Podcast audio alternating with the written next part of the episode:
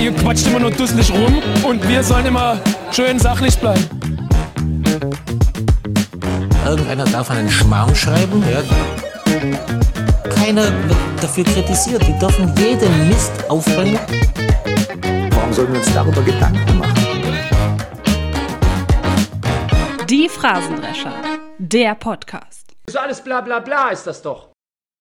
Hallo und herzlich willkommen. Wie die Zeit verfliegt. Wir sind bereits bei der zehnten und damit finalen Ausgabe der ersten Staffel der Phrasendrescher.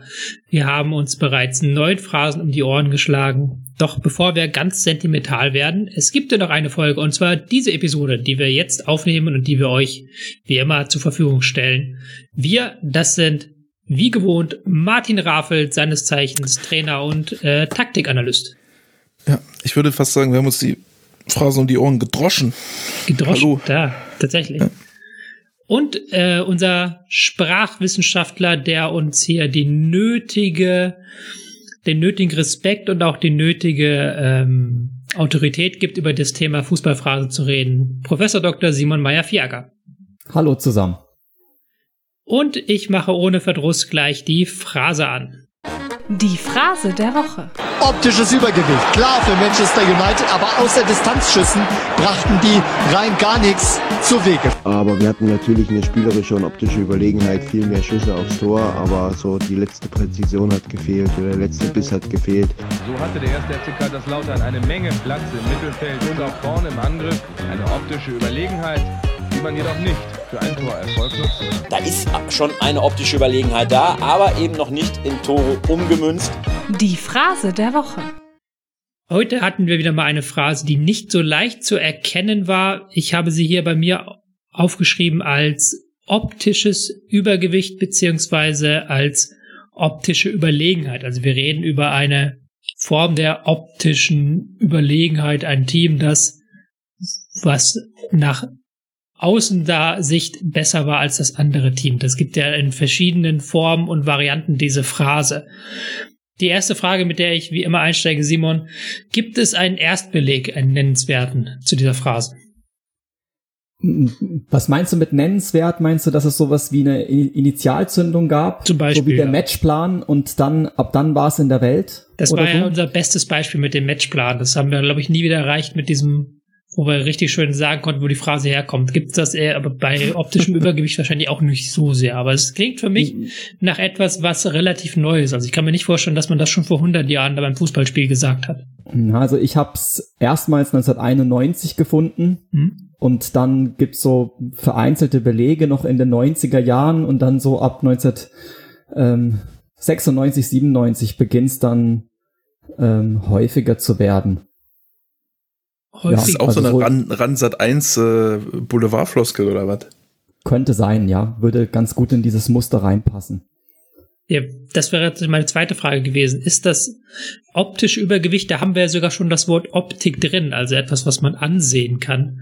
Ist das eine typische TV-Kommentatoren-Floskel, beziehungsweise Phrase, weil es ja doch, zumindest wie gesagt, durch dieses Optik, das ähm, diesen Anschein macht, als ob man da, als ob es da ums Sehen geht, als ob es da ums Anschauen geht.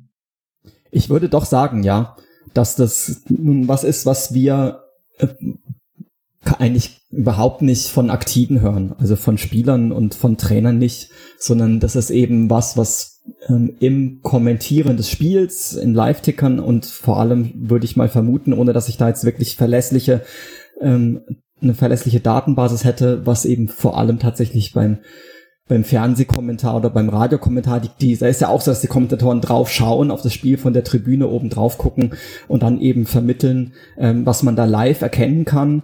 Ähm, und das ist aber auch gar nicht mal so was, was unbedingt in Spielberichten danach auftaucht, sondern vor allem eben in diesen, in diesen Live-Kontexten verwendet wird. Ist eine, ähm wenn man sich das überlegt und wenn man sich, wenn ich mir das überlege, ja, verbinde ich damit auch den Fußballkommentator jetzt ganz stereotypisch, der äh, beim 0 zu 0 sagt, aber Mannschaft XY hat ein optisches Übergewicht, sie konnte es bisher noch nicht in Tore ummünzen. Das ist so quasi der Satz, den ich damit in Verbindung habe. Nicht, Genau so nicht ist konsequent genug darin, die optische Überlegenheit äh, auszunutzen. Genau, das passt wirklich ganz gut zu dem, was wir in der letzten Woche hatten. Ähm, man kann tatsächlich sehen, wenn man das mal wieder durch dieses schöne Instrument der Kollokationsanalyse durchschickt, ähm, da habe ich mal gesucht nach ähm, optisch überlegen, optisches Übergewicht, optische Überlegenheit, um da mal so die wichtigsten und optische Dominanz gibt's auch noch, ja. Ähm, und das wird ganz, ganz häufig in solchen ähm, Zwar-Aber-Konstruktionen verwendet. Das ist sozusagen die klassische Verwendungsweise. Es ist ein optisches Übergewicht, also eigentlich müssten sie ein Tor schießen, sie tun es aber nicht. Ähm, oder sie, ähm, es, sie hätten es längst in Zählbares ummünzen müssen. Ja, tatsächlich gibt's genau diese Formulierung häufig in Kombination. Ähm, sie tun es aber nicht. Also auch hier wieder diese kontrafaktische Figur. Ähm, und mich interessiert daran vor allem, wie das, also ja, ähm, wie kommt's dazu, da so diese Optik zu betonen? Also ist was da, was ähm, also was wäre die Alternative zu äh, der alternative Zugriff auf die Optik? Also wir haben ja inzwischen ähm, seit es Tracking-Technologien gibt sowas wie ähm, Ballbesitz, Quoten und noch andere Dinge, ja, Expected Goals, was auch immer. Ähm, also es ließe sich ja theoretisch quantifizieren, es bleibt aber eben doch noch sozusagen eine Schicht übrig in der Beschreibung von Fußball, die sich eben nicht reduzieren lässt auf das wirklich objektiv Messbare, sondern was sehr viel mit ähm, subjektiven Wahrnehmungen agiert. Ähm, und das bleibt eben auch in Zeiten von Tracking-Technologien immer eine stabile Option. Und deswegen ist die Phrase auch bis heute gebräuchlich. Ähm, aber ja, man würde mich interessieren, vielleicht verschwindet sie ja doch irgendwann. Was ich, ähm, wie du es gerade gesagt hast, das, was ich da spannend finde, ist, dass man einerseits ist es ja wieder mal nichts konkret Messbares. Auch wenn es äh, lustigerweise durch diese Begriffe, durch diese Begrifflichkeiten fast schon so klingt, als wäre es messbar. Also es ist ja das Unmessbares, was aber man mit so Begriffen auflädt, die dann wiederum nicht nach gefühlter Wahrheit klingen. Weil Übergewicht ist ja theoretisch in, in seiner ganz reinen Bedeutung, ein Mensch hat Übergewicht, eine messbare Größe. Genauso wie ähm, der Begriff der Optik ja auch kein äh, alltäglicher Sprachbegriff ist, sondern auch was höher gestochenes hat. Und das, das jetzt in Kombination, es sieht so aus, von Op also mit der Optik, mit den Augen kann man erkennen, dass jemand bzw. eine Mannschaft ein Übergewicht hat, also anscheinend schwerer ist als die andere Mannschaft. Jetzt mal rein wörtlich übersetzt. Das finde ich, das ist das, was mich an dieser ähm, Konstruktion so fasziniert. Dieses sprachliche, dieses, es klingt sehr, sehr hochgestochen und sehr, sehr schlau für etwas, was aber eigentlich nichts anderes als, als die Beobachtung ist. Und jetzt korrigiert mich bitte, wenn ich Quatsch erzähle. Die Beobachtung, ich habe das Gefühl, Mannschaft X ist gerade dem Torauffolg näher als Mannschaft Y. Genau, und zwar wirklich ein reines Gefühl. Ähm, gut, ähm, die, die Optik spielt dann eben, ja eben, es wertet das schon auf. Also wir, wir, wir finden ja auch tatsächlich die gefühlte Wahrheit im Fußball. Das finden wir auch so was wie ähm, gefühlte 80% Ballbesitz zum Beispiel findet man manchmal. Oder die Mannschaft ist gefühlt dem Tor näher als die andere. Ähm, und das wird, glaube ich, da schon ein bisschen objektiviert, indem man vom bloßen innerlichen Gefühl auf die optische Wahrnehmung abspielt, weil das ja immerhin doch externe visuelle Reize sind, aber es ist eben letztlich doch nichts ähm, Messbares, was dahinter steht. Ich finde, ich finde aber, also ich muss erstmal sagen, ich finde die, ich finde die Phrase gut. Großer Fan davon aus dreierlei Gründen. Erst, erster Grund ist erstmal, dass ich finde, dass genau das, dass es gefühlsmäßig ist, durch die Formulierung meines Erachtens total rübergebracht wird. Also ich habe das Gefühl, wenn jemand sagt optische Überlegenheit, dann äh, ist im Gegensatz zu den meisten Phrasen, die wir jetzt hatten, wo Leute versuchen so zu tun, als wüssten sie mehr, als sie wissen, ist es hier eher so, dass sie, dass die Leute sehr offen damit umgehen, dass sie nur einen gefühlsmäßigen Eindruck beschreiben, dass sie nur sagen, okay, ich habe im Grunde sagen sie, ich habe das Gefühl, die sind gerade besser und das wird finde ich durch die Phrase auch transportiert. Für mich sieht's so aus, gemäß meines, meine Augen schätzen das folgendermaßen ein, diese Mannschaft ist gerade besser. Und das finde ich erstmal sehr ähm, offen, das, das lässt Spielraum für Fehler, das lässt Spielraum dafür, dass man vielleicht, dass da vielleicht Aspekte im Spiel sind, die man auch nicht sieht, die man übersieht. Ähm, und das finde ich erstmal okay. Ich würde dir da gewissermaßen widersprechen, weil ja durch dieses optische Übergewicht hat es ja schon so der Versuch, es irgendwie dieses, diesen subjektiven Eindruck zu ähm, als wahrhaftig darzustellen. Hm. Ja, aber nicht. So dieses optische, jeder aber, kann aber nicht als sehen. richtig. Ja, das stimmt. Ja, aber dieses so, so als ist intersubjektiv vielleicht. intersubjektiv, genau. Aber dieses, Ja. jeder kann ja mit seiner Optik sehen, dass ja eine Überlegenheit einer Mannschaft da Mhm. ist, anstatt einfach zu sagen, ich empfinde diese Mannschaft als überlegen. Machen Sie draus, was Sie wollen, liebe Zuhörerinnen und Zuhörer. Hm. Ja, aber ich glaube, diese Intersubjektivität ist ja häufig auch gegeben. Hm. Also, dass, dass man, ist ja häufig, häufig ist es natürlich auch einfach ein Code für mehr Ballbesitz, ne? Ähm, oder spürbar mehr Ballbesitz. Es gibt ja so Spiele, da hat zwar eine Mannschaft mehr Ballbesitz, die findet aber komplett am eigenen Strafraum statt und dann, dann ist es eher kein optisches Übergewicht. Also es ist auch so, es ist eine Mischung aus, meistens eine Mischung aus Ballbesitz und Felddominanz. Also dass das, das Spiel eher in der Hälfte der anderen Mannschaft stattfindet. Ähm, und das ist ja dann schon auch einfach tatsächlich so, dass die meisten Leute das dann als, ähm, als optisches Über, also als Übergewicht optisch wahrnehmen. So. Also ich finde, da, das, das bisschen, das bisschen Anklang von Objektivität kann man dann meistens dem auch äh, zusprechen. Wobei es schon auch Fälle gibt, wo es genau andersrum ist. Also wo es heißt, ähm, hat zwar ähm, 60 Prozent oder hat zwar nur 40 Prozent Ballbesitz, ähm, aber ist trotzdem optisch überlegen. Ja, das ist schon seltener, das gebe ich zu, aber das gibt's eben schon auch. Ja, das, Ähm, das werden dann also wahrscheinlich meistens die Fälle sein, die ich gerade genannt habe, dass halt dann das Spiel trotzdem eher in der Hälfte der Mannschaft stattfindet, die äh, mehr Ballbesitz hat. Also dass das zwar, dass die zwar den Ball haben, aber man schon sieht, die sind deswegen noch nicht gefährlich und wahrscheinlich dann auch die, die, die Gegner aus den, aus den Kontern einfach mehr Gefahr erzeugen als die anderen aus dem Ballbesitz. Du hattest aber noch gesagt, du hast drei Punkte zu äh, der Phrase. Ich glaube, ich habe dich jetzt nach dem ersten Punkt unterbrochen. Was wäre denn Punkt zwei und Punkt Punkt zwei. Punkt zwei ist, dass es einfach von der Formulierung so klingt, als, als, äh, also we- wenn man vom optischen Übergewicht redet, als, äh, ja, sind die, sind die Bayern heute dick geworden? Die sehen aber, die sehen aber, hätten so viel gegessen, du. Oh, die haben aber optisch ein bisschen Übergewicht. Das ist erstmal klasse. Und drittens, könnte locker ein Cool Savage Album von 2007 sein. Optische Überlegenheit. Das ist beides wahr, aber beides hilft uns nur bedingt weiter in der Phrasenanalyse. ähm, was ich halt, aber d- d- das ist, das ist dieses optische Übergewicht, das ich möchte das nochmal unterstreichen. Deswegen habe ich ja auch, glaube ich, darauf gedrängt, dass wir das reinnehmen, weil ich halt die, die Sprachkonstruktion so irre finde. Halt optisches Übergewicht. Das gibt es ja auch wieder, das ist wieder so eine typische Fußballaussage, weil die, die gibt in keinem anderen Kontext Sinn. Genau, das gibt's tatsächlich nur dort. Und ähm, ich habe das auch, ich habe auch drauf gedrängt, dass wir das reinnehmen.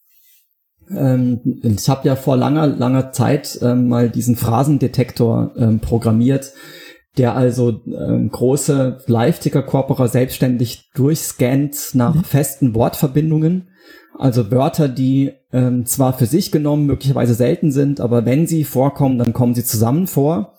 Und da ist äh, das optische Übergewicht dabei gewesen.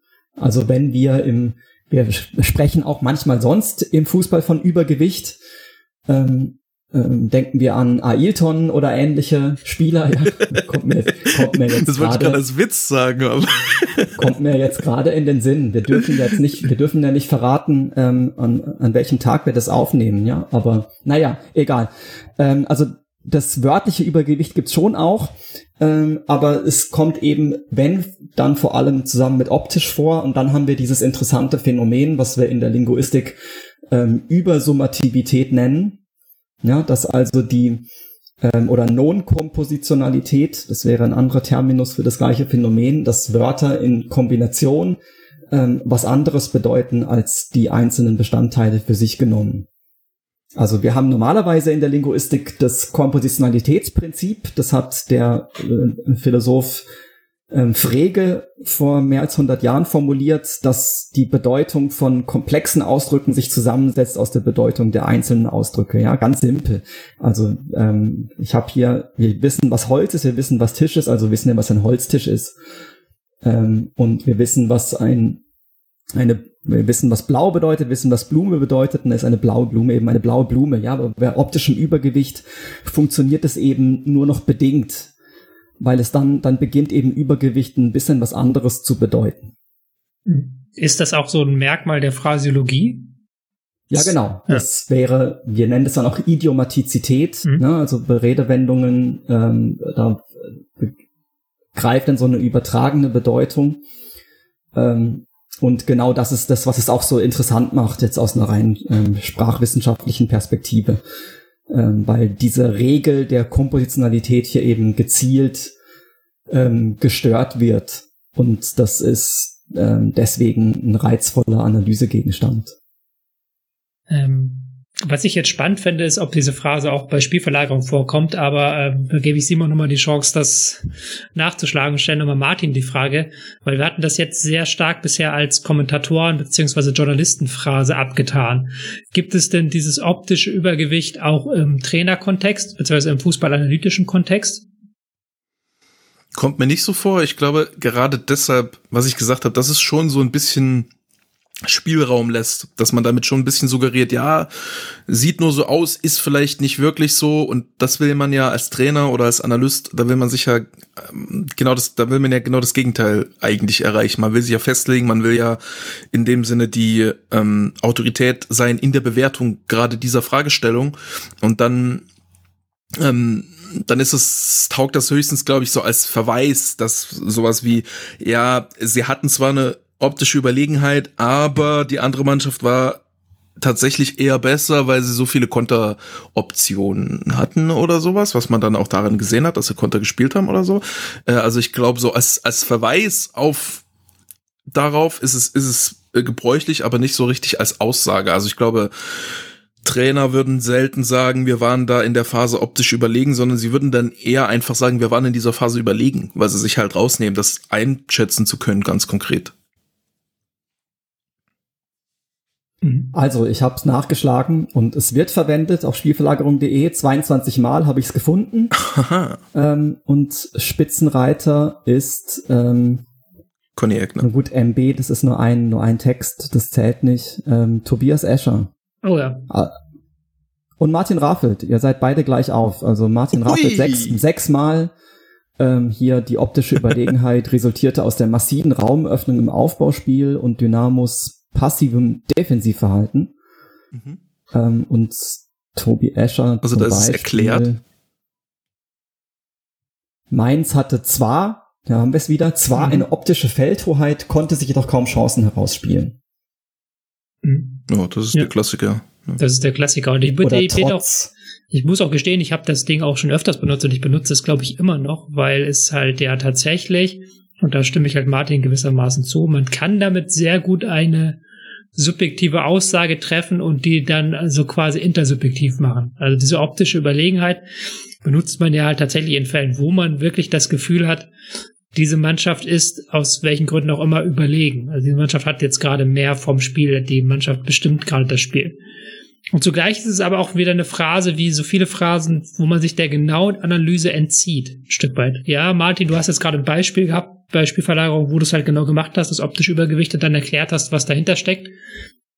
Aber wenn man halt keine Lust hat, das zu erklären oder es auch gar nicht so genau erklären kann, dann kann man sich ganz gut auch hinter diesem optischen Übergewicht verstecken, weil man dann sagen kann, so, das Spiel spielt in der Hälfte, die haben ein optisches Übergewicht und jetzt gucken wir was kommt als nächstes. Deswegen ist es, glaube ich, auch bei Kommentatoren so beliebt, weil man damit ein Spiel sehr schnell, sehr gut zusammenfassen kann, ohne dass man jetzt mega in die Tiefe einsteigen muss und ohne dass man sich auch allzu weit vom Spielgeschehen entfernt.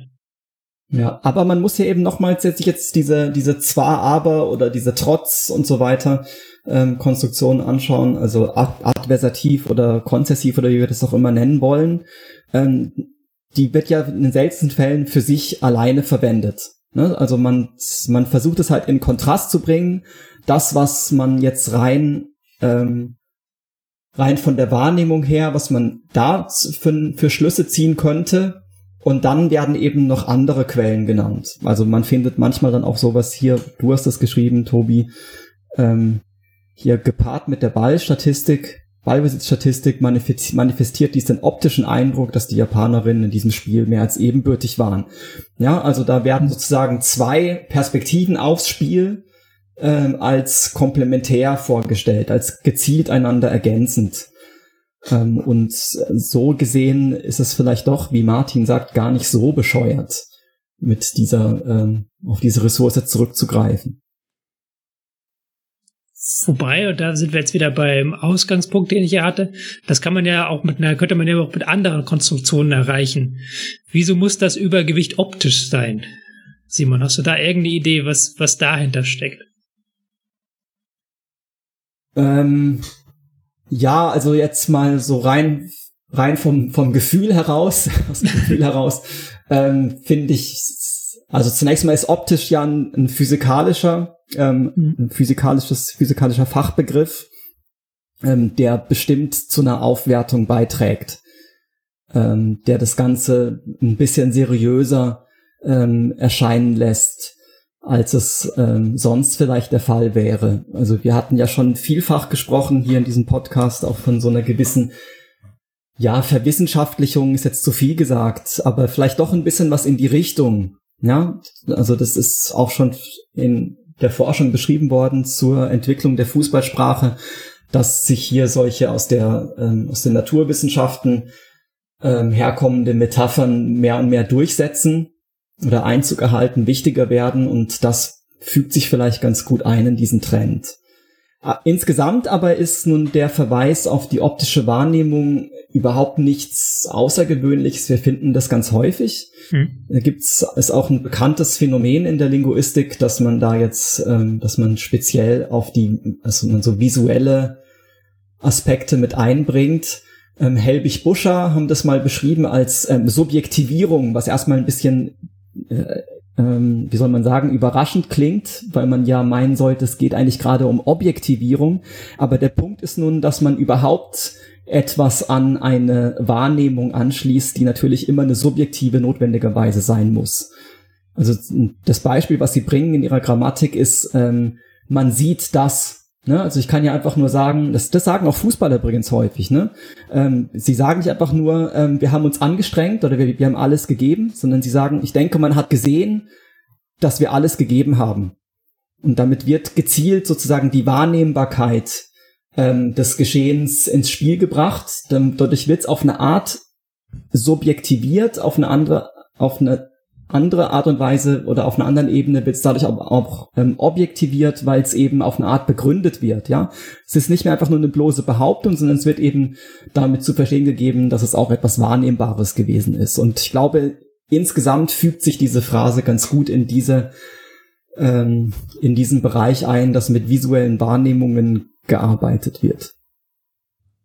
Ja, man, man müsste ja dann also die Alternativen wären ja, dass man einfach nur sagt, die haben ein Übergewicht oder dass man Überlegenheit nutzen als bisschen standardisierterer Begriff. Also die, man, wenn man sagen würde, die haben eine Überlegenheit oder die sind überlegen, würde es nach einer mh, mm, absoluten Aussage klingen. Also so, damit formuliert man einen gewissen Objektivitätsanspruch, wenn man es so feststellt einfach. Von daher brauchst du noch irgendeine irgendeine zusätzliche äh, Umschreibung, um herauszustellen, dass es eben nur um deinen Eindruck geht und dann könnte man sagen, es, es ist eine gefühlte Überlegenheit oder es ist eine wahrgenommene Überle Überlegenheit und wenn es eine wahrgenommene Überlegenheit ist, dann ist es natürlich eine, eine visuell äh, oder optische wahrgenommene Überlegenheit, weil man guckt ja das Spiel, man hört sich das Spiel nicht an. Dementsprechend ähm, ist es ja ein naheliegender Begriff. Also ich, ich glaube, das wirklich die einzige Alternative dafür wäre dann sowas wie gefühlte Überlegenheit. Ähm, oder vielleicht visuelle Überlegenheit statt optisch. Klingt ja, vielleicht weniger ja physikalisch oder so. aber ja, nee, das ist, das würde ich schon als relativ synonym betrachten. von daher finde ich es einen sehr, mh, mm, einen sehr logischen Begriff. Ich fand das sehr spannend mit der man sieht Konstruktion von Fußballern. Das war mir noch nicht so bewusst, Mhm. aber ist natürlich äh, logisch, dass man das so versucht darzustellen, äh, da diese Intersubjektivität, wie du es genannt hast, Martin herstellen möchte, äh, über solche optischen Floskeln. Ja, wobei das natürlich bei man hat gesehen, das ist es noch ein bisschen anders motiviert, dadurch, dass es äh, das kommt halt daraus, dass gerade man hat gesehen, dass wir uns reingehängt haben oder so, ähm, kommt ja daher, da, da, da, da, da hört man raus, dass Spieler, dass es Spielern wichtig ist, dass die Fans nicht denken, die, denen wäre es egal. Das ist ja so ein häufiges Ding, hat man jetzt bei Schalke ganz viel gehabt. So, das ist ja alles nur hier, die, denen ist das alles scheißegal und die strengen sich überhaupt nicht an, sondern die kriegen da Millionen, bla bla bla.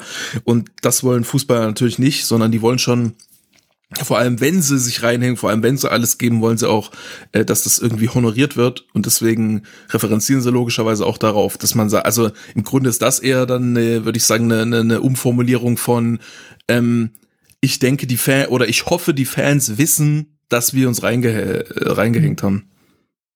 Und, und bei, bei der optischen Überlegenheit ist es mehr so, ist es mehr auf die eigene Wahrnehmung Klar. Ja, ja, bezogen, klar, nicht so auf die der anderen. Ja, klar. Simon, du wolltest noch was äh, sagen? Ja, ähm, ich, wir hatten ja mal die Idee, vielleicht mal irgendwann noch mal eine Folge speziell zu Post-Match-Interviews zu machen. Ähm, mit meiner Kollegin Antje Wilton und die eben genau dazu auch neulich mal einen Aufsatz publiziert hat, wo es genau um diese ähm, Evidentials nennt man das. Also das, ich, ich doziere noch mal jetzt ganz, ganz klein wenig. Ähm, das ist halt eine Kategorie in der Linguistik, die Evidentialität, ähm, die markiert, ähm, woher man die Information hat, die man vermittelt. Und da gibt's ganz verrückte Konstruktionen in anderen Sprachen. Also es gibt in, in asiatischen Sprachen häufig ähm, Evidenzmorpheme. Also das sind wie, wie Nachsilben, also so wie wir Plural zum Beispiel markieren, ähm, indem wir es an ein Wort hinten dranhängen, gibt's dort ähm, Nachsilben, die man dranhängt, Suffixe, um ähm, zu sagen, dass man etwas gesehen hat, dass man was gehört hat, ähm, dass es einem nur berichtet wurde und verschiedene andere Evidenzstufen. Ja, und ähm, und im Deutschen machen wir das eben mit ähm, Adverbien, ja, sowas wie offenbar zum Beispiel ähm, versus angeblich, was den Unterschied zwischen ich habe es gesehen und es wurde mir nur berichtet ähm, und auch andere Konstruktionen, wie zum Beispiel dieses man hat gesehen. Ähm, und das wäre wirklich mal reizvoll, ähm, da mal ganz systematisch zu schauen, wie eigentlich in der Beschreibung von Fußball ähm, das Schauen des Fußballs gezielt sprachlich mit kodiert wird. Ja, aber das nur am Rande. Ähm, Vorlesung schon wieder beendet. Mhm. Ja, ähm. Wer Applaus. klopft? Ach so. Applaus auf den Tisch geklopfter Applaus. ähm, ja, die, die Frage, die sich dann abschließend natürlich stellt, optisches Übergewicht, Phrase oder nicht Phrase, Simon, was denkst du? Also einfach, wenn ich jetzt die, die rein harten formalen Kriterien heranziehe, ähm, dann auf jeden Fall. Ja, also es ist ein, eine, ähm, eine Kollokation im engen Sinne, ist ein Phraseologismus, der genau diese Kriterien erfüllt, wie Über Übersummativität, Non-Kompositionalität, ähm, Rekurrenz, ähm, diese ganzen Dinge, eine gewisse Idiomatizität. Ähm, ich bin jetzt tatsächlich ein bisschen versöhnt. Ich hätte, ich hätte gedacht, dass ihr mit der total hart ins Gericht geht. Hätte ich jetzt eigentlich erwartet. So im Sinne von, also wie, wie wir zum Beispiel ähm, ein Spiel für Taktikliebhaber vom Tisch gefegt haben. Ja, hätte ich gedacht, dass ihr das nicht duldet, dass man sich auf so weiche Faktoren zurückzieht, wie nur eine gefühlte Überlegenheit. Aber gerade wenn man sich klar macht, in welchen Kontexten es verwendet wird, dass es eben doch nutzbar gemacht wird, um das zu kontrastieren mit anderen Zugriffen aufs Spiel, finde ich es doch, ähm, ja, ähm, eigentlich doch wahrscheinlich ein ganz nützlicher Ausdruck. Ähm, aber wir Linguisten sind ja sowieso nicht so sehr daran interessiert, danach zu fragen, finden wir die Phrase sinnvoll oder nicht. Ähm, da gucken wir viel wertfrei analytischer drauf. Ähm, insofern, erster Teil, rein linguistisch gesehen, ist es eine Phrase, wenn's, wenn wir fragen, ist es eine Phrase, die, auf die man besser verzichten sollte, ist es eine leere Worthülse, dann wahrscheinlich eher nicht. Ich finde gar nicht, dass ich so versöhnlich mit dieser Phrase war. Und ich möchte auch nochmal klarstellen, dass ich nicht versöhnlich mit dieser Phrase bin. Weil da kommt jetzt vielleicht wieder dieser leichte journalistische Hintergrund bei mir, weil ich es ähm, A einfach eine sehr sprachlich unschöne Konstruktion halte. Das ist ja nicht umsonst gibt es das nur am Fußball, die optische, das optische Übergewicht. Gerade das optische Übergewicht. Mit optischer Überlegenheit kann ich mich noch eher anfreunden, aber ein optisches Übergewicht ist halt eine sprachlich sehr, sehr schiefe Metapher. Also es ist einfach. Also ich denke, da, ich denke, da musst du noch mal ins Battle mit mit äh, King Cool Savage gehen, um da zu einem äh, finalen Urteil zu kommen. Ja, ich denke, der wird das anders sehen. Ja gut, der, für alle, die ihn nicht kennen, der hat ein sein Label heißt Optic Records, oder? Gibt's das noch? Ja, oder, oder hieß, ich glaube, das gibt's nicht mehr, aber es hieß sagen, auf jeden Fall so. Und das war, ich glaube, die hatten auch damals so Mixtapes, die so hießen optische, also ich glaube, die hatten wirklich Releases mit optische irgendwas. Also die hatten ganz viel diese Optik-Referenzen immer. Ja, aber ich finde es halt trotzdem im, diese, diese Konstruktion an sich finde ich sprachlich schief. Und das zweite, das ist ja so eine äh, Angst der Journalisten und Journalistinnen und Journalisten grundsätzlich häufig haben. Gerade im deutschen Bereich, im englischen Bereich gibt es das in dieser Form nicht, ähm, nämlich eine Subjektivität zuzulassen, beziehungsweise auch eine Ich-Konstruktion zuzulassen. Äh, Journalismus gerade in Deutschland versucht immer möglichst stark das Ich zu vermeiden, möglichst stark in so absoluten ähm, Konstruktionen zu denken, wo es manchmal nicht angebracht ist. Gerade beim Live-Kommentar, der ist ja was sehr Persönliches und ich bin da sehr alleine mit der Stimme des jeweiligen Live-Kommentators, der mir das Spiel näher bringt und analysiert. Und da ist es, finde ich, halt ein unnötiger Versuch, eine, wie du es gerade so genannt hast, Simon, ein unnötiger Versuch, äh, eine sagen wir, Intersubjektivität oder Objektivität reinzubringen, etwas, was man einfach mit einer Ich-Konstruktion beschreiben kann. Ich habe gerade das Gefühl, liebe Zuhörerinnen und Zuhörer, dass der FC Bayern München dem Torerfolg sehr viel näher ist als die Dortmunder. Und das kannst, kannst du auch ganz machen, ohne dann dich irgendwie verrenken zu müssen. Aber das wird halt im Deutschen gerade, gerade im deutschen Journalismus sehr, sehr ungern gesehen und das schwappt dann auch zu Kommentatoren rüber, die dann äh, lieber vom optischen Übergewicht reden, anstatt ihre eigene Meinung bzw. ihre eigene Analyse zu präsentieren. Das finde ich einen guten Punkt. Ähm, allerdings muss ich, ähm, möchte ich, möchte ich dagegen halten, dass gerade in diesem Kontext, dass diese Ich-Konstruktion als so krass vermieden werden, was ja eher dann so ein, ein Stück weit ein kulturelles Problem ist, mhm. wofür die Phrase erstmal nichts kann. In dem Kontext ist diese Phrase halt schon, schon so das Maximum, was du machen kannst, um auf deinen eigenen Eindruck zu verweisen, ohne ihn explizit zu nennen. Und dann ist es ja auch noch tatsächlich oftmals wirklich dann intersubjektiv. Also ähm, ja, zu, zum einen lässt man eine gewisse Subjektivität und, und ein Ich ja in der Aussage zu, zum anderen ist es auch Stück weit ähm, nicht, meistens wahrscheinlich nicht falsch, wenn man quasi in dieser Aussage dann trotzdem behauptet, dass die meisten es wahrscheinlich ähnlich sehen würden. So, deshalb. Aber ähm, das gibt ja. ja. auch Kommentatoren, die das ja auch zum Beispiel sehr dann geschickt einarbeiten. Zum Beispiel, sie werden mir nicht widersprechen, liebe Zuschauerinnen, wenn ich sage, Mannschaft XY ist gerade überlegen. Das ganz, gibt ja mhm. dafür, kann man ja auf ganz verschiedene Arten ausdrücken. Diese optische Übergewicht ist halt nur eine Art. Und da muss ja. ich halt nochmal sagen, und das kann ich nur noch dreimal unterstreichen, was für eine unglaublich schiefe Konstruktion das ist. Finde ich, äh, ent, entspricht meinem, entspricht nicht meinem Sprachgefühl. Also ich finde das solide. Ich finde das ganz, ganz, eine ganz nette Metapher. Ähm, ja, ansonsten generell äh, hatte ich ja eingangs schon gesagt, ich bin, ich finde die nicht so dramatisch. Ähm, äh, phrasenhaft ist es wahrscheinlich schon so ein Stück weit, wobei naja, andererseits, wenn optische Überlegenheit gesagt wird, dann ist auch immer optische Überlegenheit gemeint. So, von daher, es, es ist eher einfach eine feststehender, ein feststehender Begriff, um was zu beschreiben, was es auch beschreibt. Von daher finde ich es gar nicht, finde ich es da nicht mal so ähm, phrasenhaft im Sinne von, im Sinne von inhaltsleer.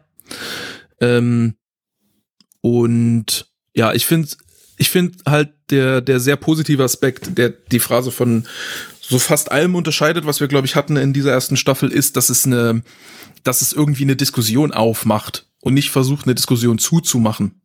Ist, wäre zumindest meine Behauptung, dass man, dass, wenn, wenn man sagt, die sind optisch überlegen, Komma, ähm, erstens, was kommt nach dem Komma, zweitens, warum ist die Überlegenheit nur optisch? Ist es wirklich, also da schwingt immer die Frage mit, ist es denn wirklich eine Überlegenheit oder welche, was, was kann sonst noch, ähm, äh, was, was sind da noch für Faktoren wichtig, die dann zu einer, was fehlt der optischen Überlegenheit zur tatsächlichen Überlegenheit und ist diese Optik der Überlegenheit, ist die tatsächlich richtig oder sieht's nur so, ist es, ist es nur, ist es nur Schein sozusagen?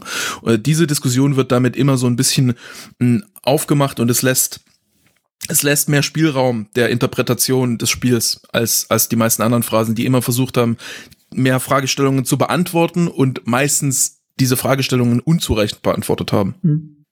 Da stimme ich dir dann teilweise zu. Das hatten wir aber auch sehr stark ja mit dieser Zwar-Aber-Konstruktion mhm. die ja tatsächlich halt dann sagt, okay, hier ist vielleicht, empfinde ich das so, aber es gibt ja dann noch diese andere Ebene und das ist ja dann schon Diskussionsanfang. Ähm, ja, es ist halt, man muss schon sagen, es ist halt schon relativ hochgestochen. Das mag ich halt nicht, wenn man etwas, was man relativ simpel ausdrücken kann, auch hochgestochen auf schlaue Art ausdrücken kann. Klar, man versteht, was damit gemeint ist und das hat ja mittlerweile eine sehr feste äh, Bedeutung. Aber es ist halt optisches Übergewicht klingt halt schlauer, als es ist. So finde ich persönlich. Es ja. ist schlauer, soll schlauer klingen, als dieses optische Übergewicht eigentlich gemeint ist. Nämlich mit ich empfinde es so und so. Hm. Ich habe noch hab zwei ich nie so wahrgenommen, aber mag mein Fehler sein. Ich habe noch zwei Ergänzungen. Also ich habe ja ähm, das Kicker-Archiv, da ist halt das OCR, also die, wisst ihr, was ich meine? Ähm, OCR-Erkennung, also dass die nee. Buchstaben im Scan äh, erkannt werden, ist halt echt lausig, weswegen es nicht verlässlich ist, aber ich finde doch tatsächlich in den 60er Jahren schon Belege für optische Überlegenheit. Nach Übergewicht habe ich jetzt kann ich auch noch mal suchen irgendwann, aber das ist also schon, ja, ich hatte ja gesagt 1991, also es ist offenbar schon älter. Ähm, und der andere Punkt ist, ähm, weswegen ich das auch so faszinierend finde und also warum ich als Linguist hier einfach sofort drauf anspringe, bei dieser Formulierung ist, dass sie eben ähm, eine extreme pragmatische Festigkeit, hat, wie wir sagen. Ne? Also Festigkeit kann eben bedeuten zunächst mal, dass es halt genau in dieser Formulierung nur vorkommt. Ähm, da wäre so ein Beispiel, klassische Beispiele wären, ähm, ähm, ich überlege gerade, das ist ein gutes Bilderbuchbeispiel, sowas wie jemandem einen Bären aufbinden. Ja, ähm, man sagt halt da, wirklich nur den Bären und kein anderes Tier. Ähm, aber bei ähm, Bärenaufbinden kommt in verschiedensten Kontexten vor. Ähm, und auch in verschiedensten Textsorten. Und hingegen optische Überlegenheiten, das gibt es eben wirklich nur im Fußball. Also ich wüsste nicht, ob es, ich habe nichts gefunden, dass das noch woanders gebräuchlich wäre. Und ähm, diese ganz klare Anbindung an eine bestimmte Textsorte innerhalb des Fußballs auch noch, ne? nämlich journalistisches ähm, Reden und Schreiben über den Fußball, ähm, ist eben auch einfach eine Form von, von Festigkeit, die ich ähm, faszinierend finde. Mir ist gerade tatsächlich bei deinem ersten Punkt noch eine Sache eingefallen, die ich unbedingt noch ergänzen möchte, die ich ganz vergessen habe zu benennen. Es geht ja nur mal um das journalistische, beziehungsweise das, diese Beobachterperspektive, die diese Phrase auch einnimmt. Das ist ja auch einer der Gründe, glaube ich, warum das eine äh, ausgesprochen Beobachterphrase ist, weil es ja da um die Beobachtung geht. Das optische Übergewicht kannst du ja nur von außen wahrnehmen. Das ist ja, glaube ich, nochmal vom auf dem Spielfeld ist ja ein ganz anderer Blickwinkel der Spieler. Und diese Optik ist natürlich auch von dessen, dass der Kommentator da oben auf der Pressetribüne sitzt, herunterkommt auf das Spiel und das optisch anders wahrnimmt. Deswegen hast du hier nochmal so eine sehr starke Phrase, die auch nicht unbedingt in der Welt des Fußballspielens an sich verwurzelt ist, sondern in der Welt des Kommentierens von Fußballspielen. Mhm. Genau. Ich wollte noch ergänzen zu der, mm, also ich, ich glaube, der, der Grund, warum das so fußballspezifisch ist, ist mal wieder, dass Fußball so ein krasses Low-Scoring-Game ist, äh, wo man eben das sehr häufig hat, dass eine Mannschaft überlegen sein kann, aber trotzdem nicht führt. Das ist im Basketball relativ schwierig. Also im Basketball eine optische Überlegenheit zu haben, aber dann zehn Punkte hinten zu liegen, ähm, wird, glaube ich, nicht so selten passieren. Und auf jeden Fall wird es nicht äh, 30 Minuten lang 0-0 stehen im Basketball, wenn du besser bist. Ähm, das wäre dann höchstens meine Aussage über drei Angriffe, wo sie gut spielen, aber dann nicht reinwerfen oder so. Ähm, das macht nicht so viel Sinn. Das macht nur Sinn im Fußball, wo es eben häufig schwer ist, überhaupt herauszufinden, welche Mannschaft ist denn gerade besser. Und das ist interessant, ähm, weil das hatte Simon eingangs schon mal gesagt, das ist ja, es gibt ja Tracking-Daten, es gibt jetzt äh, Advanced Metrics, alle möglichen Sachen. Es gibt aber noch nicht die Metrik, die dir ganz klar sagt, eine Mannschaft war besser. Das ist immer noch sehr schwer herauszufinden. Es ist sogar schwer zu definieren, weil an welcher Stelle setzt man an? Du hast die Expected Goals, da sagst du, wer hatte die besseren Schüsse? Was ist mit äh, Schüssen, also was ist mit Chancen, wo es keinen Schuss gab? Die sind ja auch herausgespielt. Was ist mit Situationen, die gut waren, aber dann gerade nicht zu einer Chance wurden? Sind ja auch nicht so schlecht. So, an welcher Stelle setzt man an? Beim Tor, beim Schuss, bei der Chance, vor der Chance? Ähm, de deshalb ist in, im Fußball ist es nicht so einfach, klar zu sagen, wer, wer besser ist. Selbst wenn man, wenn man Performance-Metriken anguckt. Ähm, und äh, dem wird ja dann so ein bisschen ja Folge geleistet, ähm, wenn man wenn man sagt, okay, die Überlegenheit, die ist halt optisch, ob es tatsächlich eine ist, wissen wir nicht genau. Und da noch ein Hinweis, das ist vielleicht auch für Trainer ganz interessant, weil ähm, während Trainer wahrscheinlich die die Phrase nicht so viel verwenden, ähm, ist ja trotzdem die optische Überlegenheit, was damit bezeichnet wird, das, was ich eingangs gesagt habe, Ballbesitz, Feldüberlegenheit, gefühlte Ansammlung gefährlicher Situationen vielleicht noch. Ähm, das wird, ist natürlich trotzdem auch Grundlage davon, wie Trainer Spiele bewerten. Also wenn Trainer sowas sagen wie, ähm, ja, wir waren da überlegen, aber nicht konsequent genug, haben uns nicht belohnt, solche Sachen, dann ähm, ist ja immer die Frage, auf, worauf basiert das, wenn, wenn ihr euch nicht, also wenn ihr keine Tore geschossen habt, woran machst du es dann fest, dass, dass du besser warst? Und das ist ja meistens ähnliche Faktoren wie ähm, die an, anhand derer der Kommentator optische Überlegenheit festmacht, dass man irgendwie das Spiel unter Kontrolle hatte, relativ tief in der gegnerischen Hälfte drin war Pipapo. Und ähm, oh, ich wurde für mein äh, Pipapo kritisiert. Vielleicht ist das eine extra Folge, Folge 87, Pipapo. Ähm, wo ich, wo ich geflamed werde, geroastet.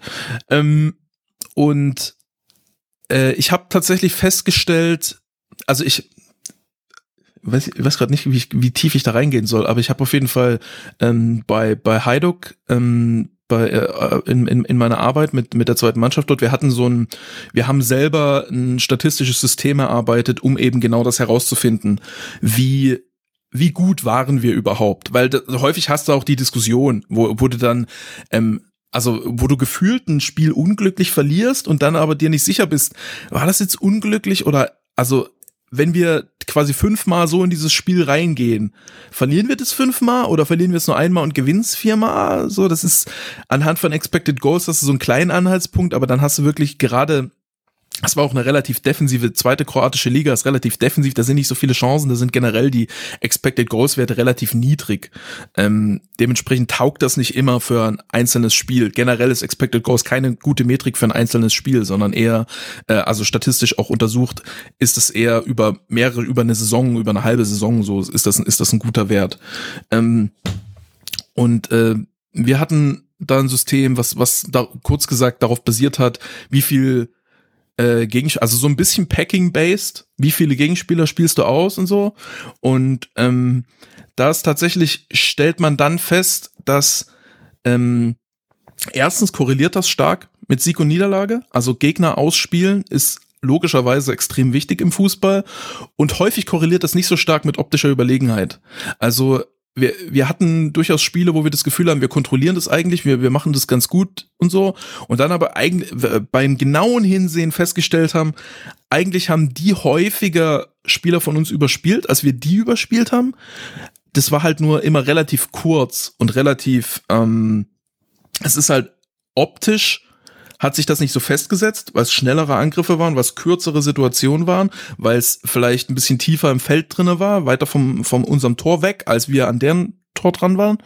Ähm, hatte dann aber tatsächlich eine, eine, eine größere Korrelation zu Ergebnissen als die optische Überlegenheit. Dementsprechend, äh, deshalb spreche ich es eigentlich an, für Trainer, dass wenn, wenn Trainer optische Überlegenheit feststellt, muss nicht Überlegenheit heißen. Das, das ist, ist aber eigentlich wieder, nur das, was ich sagen wollte. Wieder ein sehr spannender Punkt, weil dann sind wir wieder beim Bereich der optischen Überlegenheit, ob das nicht dann eher eine optische Täuschung teilweise auch ist.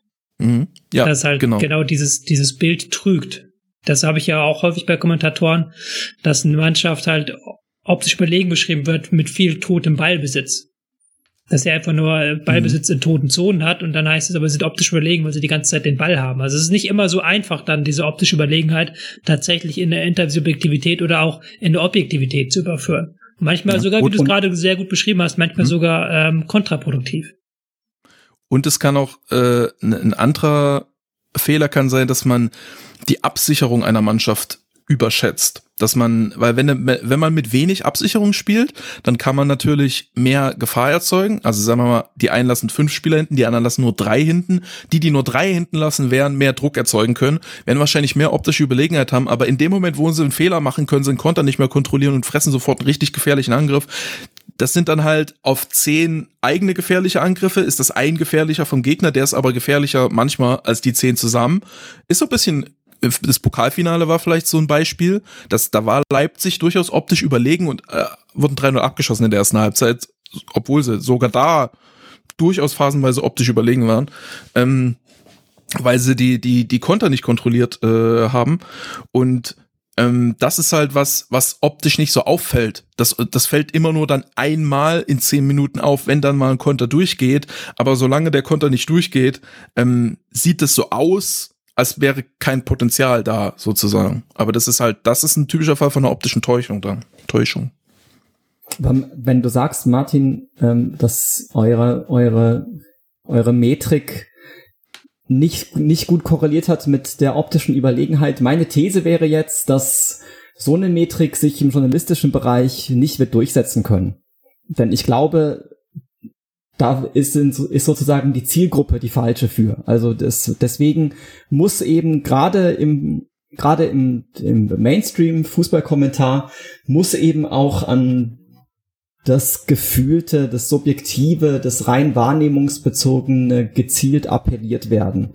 Und mhm. ähm, wenn wir jetzt dann Werte haben, die ähm, bei denen was völlig anderes rauskommt als das, was man ähm, auch als möglicherweise nicht so tief im Thema drinsteckender Betrachter sehen kann, ähm, dann glaube ich, ähm, ist das, wird das auf Dauer keine Chance haben in der Berichterstattung. Ja, das ist auch, ist auch nicht die Idee der, der Metrik, dass ja. es zum, die ist auch ein bisschen komplizierter. Also das ist nicht eine Zahl, die dann, also es ist, man kann es zu einer Zahl zusammenfassen, aber im, im Kern ist es nicht eine Zahl, sondern das sind mehrere Zahlen.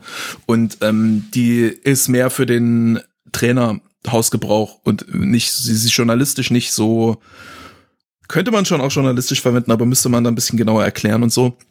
Aber das Learning ist halt, das Learning ist halt, dass, dass die optische Überlegenheit dazu neigt zu täuschen, insbesondere dann, wenn eben, wie Tobi sagt, wenn viel toter Ballbesitz dabei ist.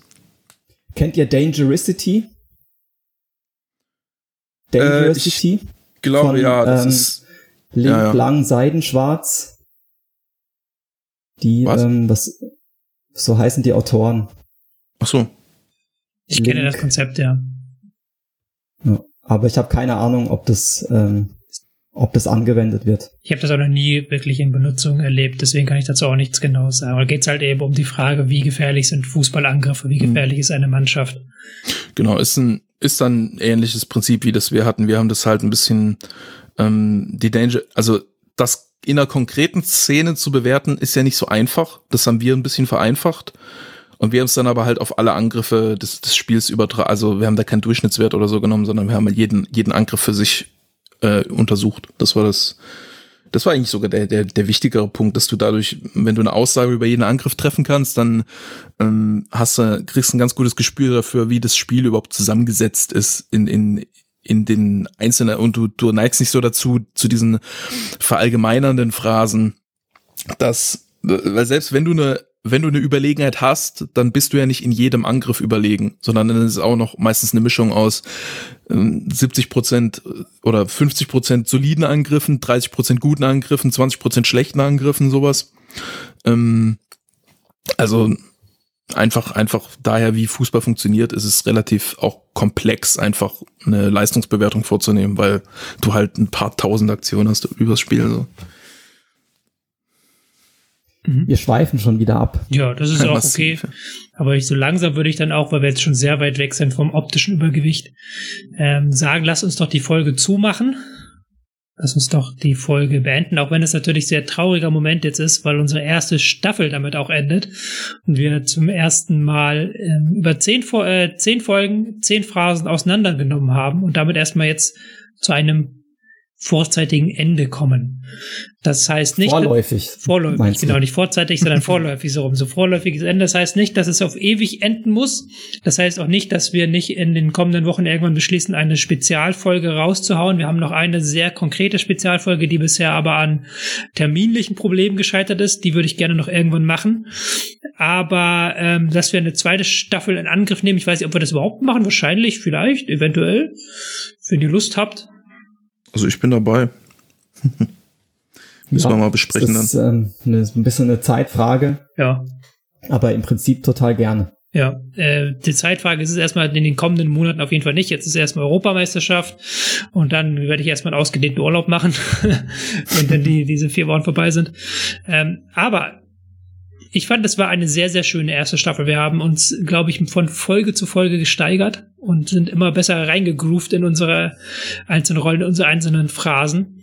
Ich möchte mich. jetzt konsequent zu Ende gebracht. Konsequent zu Ende gebracht. Ich möchte ja. mich jetzt bedanken bei Martin Raffel, der die Idee und die meisten Redebeiträge äh, zu diesem Podcast beigesteuert hat. Vielen Dank an dich, Martin. Ja, ich freue mich super, super dolle darüber. Mir hat's mega viel Spaß gemacht. Es hat äh, für mein Gefühl noch, noch viel besser funktioniert, als ich es mir vorgestellt habe. Und ähm, war echt, war sehr, sehr, sehr, sehr cool. Bin äh, sehr, äh, freue mich sehr dolle, dass ihr da dabei wart und dass wir das so schön machen konnten. Ja, Du entschuldigst, äh, Martin, dass ich noch einen viel größeren dann schicke an Professor Dr. Ja. Simon Meyer-Vieracker, weil das Martin und ich zusammen über Fußball labern, das passiert, äh, das wäre auch so irgendwann mal wieder passiert. Dass wir es aber an der Seite von jemandem machen, der sich tatsächlich mit diesem Thema Sprachwissenschaft auskennt, der dieses ähm, Thema auch auf ein ähm, auf einem hohen Niveau darstellen kann, aber auch so runterbrechen kann, dass, glaube ich, ähm, auch Menschen, die es nicht studiert haben, es verstehen können. Und der sich vor allen Dingen in seiner Freizeit, muss man sich vorstellen, neben seinem Beruf die Zeit genommen hat, um diese zehn Folgen mit uns zusammen aufzunehmen. Das gebührt einen großen Dank und ich sage da ähm, auch sicherlich an Stelle der Hörerinnen und Hörer herzlichen Dank, Simon. Dem ja, möchte ich mich ganz ja doll anschließen. War mir ein großes Vergnügen. Ich möchte noch, vielleicht noch ganz kurz das kommentieren. Ähm, ich habe das auch in meinem Blogbeitrag geschrieben, als ich den Podcast angekündigt habe. Wir reden ja immer sehr viel über Wissenschaftskommunikation. Ähm, das ist ja sogar von unserer Wissenschaftsministerin Kali Cech Kriterium ähm, erhoben worden von Wissenschaft. Also nicht nur die wissenschaftlichen Ergebnisse selbst, sondern man muss auch es an die größere Öffentlichkeit vermitteln. Und da ähm, muss man ja mit der Zeit gehen und muss sich auch neue Formate erarbeiten und erschließen und Podcasts gehören auf jeden Fall dazu. Und das war für mich auch immer wichtig oder ist sowieso in meiner Arbeit wichtig. Ähm, nicht umsonst mache ich diesen Blog und ähm, habe meinen Twitter-Account und alles Mögliche. Ähm, und dass ich jetzt aber auch mal hier in diesem schönen Kontext ähm, auf, wie ich finde, wirklich hohem Niveau ähm, über Fußballlinguistik sprechen durfte. Das war auch für mich wirklich ein großes Vergnügen. Und äh, du sagst zwar, ähm, ja klar, ich, es war in meiner Freizeit, ne? ich musste schon gucken, dass ich das irgendwie mit meiner anderen Arbeit ähm, gut gepaart kriege, aber trotzdem würde ich mal sagen, ist es schon auch Teil meiner Arbeit als Wissenschaftler, wie ich sie verstehe. Das finde ich lobenswert und bewundernswert. Gibt, glaube ich, nicht jeden Wissenschaftler, der das macht. Ähm, ja, dann schickt uns gerne Vorschläge, wenn ihr Lust habt auf eine zweite Staffel, schickt uns gerne Vorschläge oder erinnert uns daran. Und ansonsten wünsche ich euch erstmal einen schönen Sommer und eine erfolgreiche Fußball-Europameisterschaft, egal für wen ihr den Daumen drückt. Und ich verabschiede mich. Auf Wiederhören, macht's gut, tschüss. Ich äh, möchte an der Stelle noch äh, unser EM-Heft ankündigen. Ja. Das, Moment mal, wie, wie, ist, wie ist der Terminplan? Ich wollte gerade sagen, das dürfte kommt, schon raus sein. Nee, das kommt, glaube ich, wenn diese Folge rauskommt, müsste das in so im Laufe der Woche noch rauskommen. Hm. Also ähm, haltet die Augen offen, kommt jetzt bald. EM-Heft. Das EM-Heft zur, genau. zur Spielverlagerung. Nee, das Spielverlagerung-Heft zur EM, wie traditionell, kommt auch genau. dieses Jahr. Let's go. So, dann sage ich aber jetzt ähm, auf Wiederhören. Tschüss, macht's gut. Bis dann. Ciao, ciao. Auf Wiederhören. Tschüss.